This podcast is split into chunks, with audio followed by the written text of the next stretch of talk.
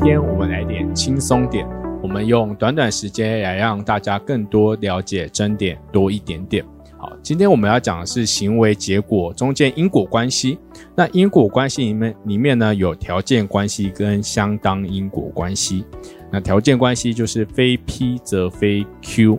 好，就等于如果 A 没有做这个行为的时候，就不会导致 B 结果时，我们就会肯定它的条件关系。那举例而言，当 A 没有开枪，B 就不会因为中弹死亡时，那我们就会肯定它的条件关系。好，那条件关系呢，看起来很简单，但它有两个啊重要的例外。那第一个例外呢，就是全量毒药的例外。好，什么意思呢？当 A 讨厌 C，B 也讨厌 C，那 A 呢就在 C。的午餐里面下的毒药，足量的全量的毒药。那 B 呢？呃，也在 C 的便当里面下了全量的毒药。这个时候呢，C 吃完那个便当，最后毒发身亡。好，那请问 C 的死亡结果要由 A 还是由 B 来负责呢？好，如果我们按照条件关系来看的话，A 不下毒。C 也会因为 B 下毒死亡。好，那如果 B 不下毒，C 也会因为 A 的下毒死亡。好，所以看起来 C 就是该死啊！看起来就 C 就不管怎么样都会死掉了。好，看起来 C 不管怎么样都会死掉的时候呢，看起来应该就会否定它的条件关系。好，那否定条件关系就变成 A 跟 B 都不会成立杀人既遂。他们会成立两个杀人未遂，那学说呢，在这时候就觉得啊，有点怪怪的啊，为什么有一个人死掉，但没有人要负责呢？我们还是要找出一个人来负责，所以学说这时候就说它叫责因果关系，会认定他说，当两个这种下毒都两个加起来，如果 A 跟 B 都不下毒的时候，C 就不会因为毒呃吃了这有毒便当毒发身亡时。这时候呢，我们可以例外的肯定 A 跟 B 各自都有条件关系。好，所以在条件关系里面的例外就是当 A 跟 B 都下了全量的毒药，那学术处理方式就是把这 A 跟 B 的行为把它包在一起。如果 A、B 都不下毒，C 就不会死。所以 A、B 各自都有条件关系。好，所以这个是我们学说在处理择一因果关系。那接下来。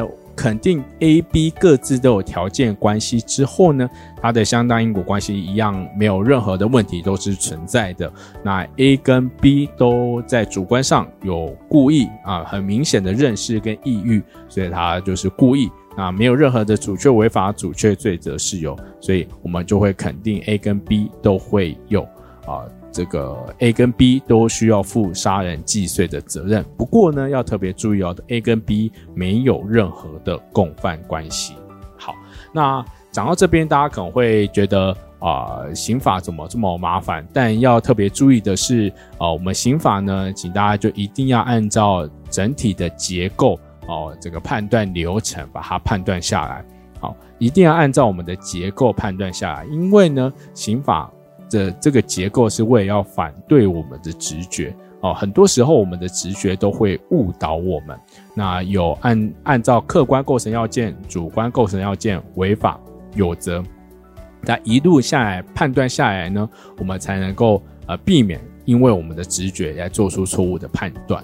那美国呢，针对直觉有做一个研究，它就针对难民要不要给难民政治庇护。或者是给一些特殊的人政治庇护的时候，啊，他会交由法官来决定。那美国做一个研究，他就给两位法官一模一样的案子，结果呢，一位法官允许百分之五的案件，另外一位法官呢允许百分之八十八的案件。好，所以这项研究标题就说明了一切。很多时候呢，我们的主观或者是我们的直觉会影响我们的判断。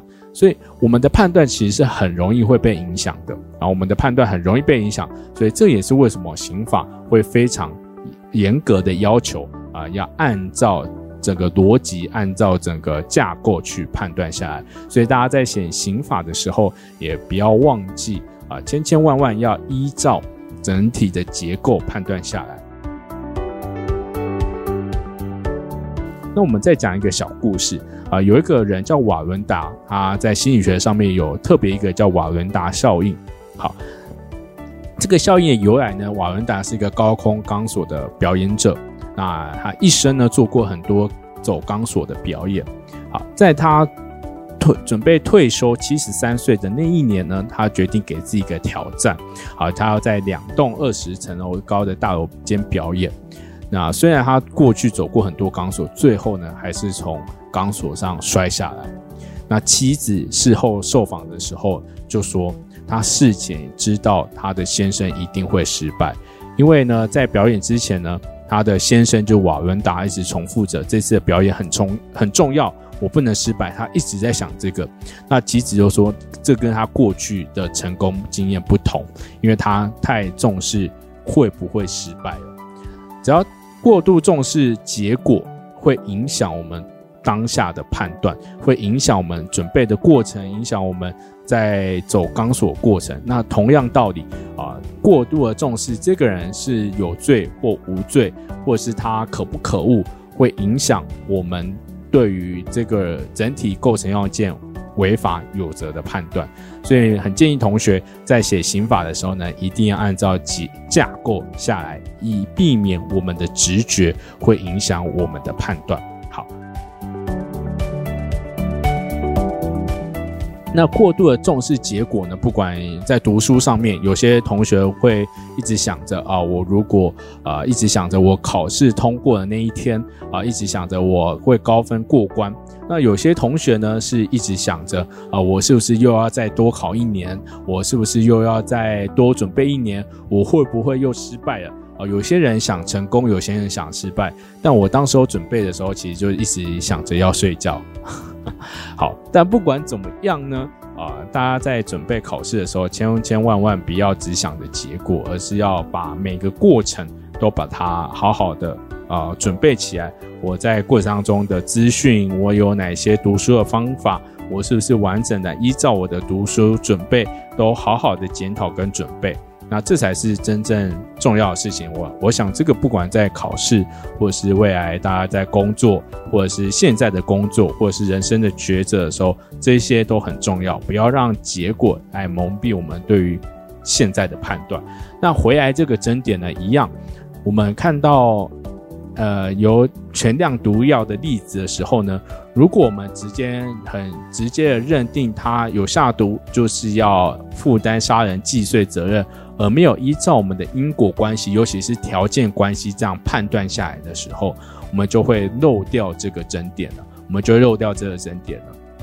所以大家在写题目的时候呢，呃，千千万万不要漏掉任何一个判断的标准。好，那条件关系呢是最常被忽略的一点。那在全量毒药的时候也要很小心。那再补充一个。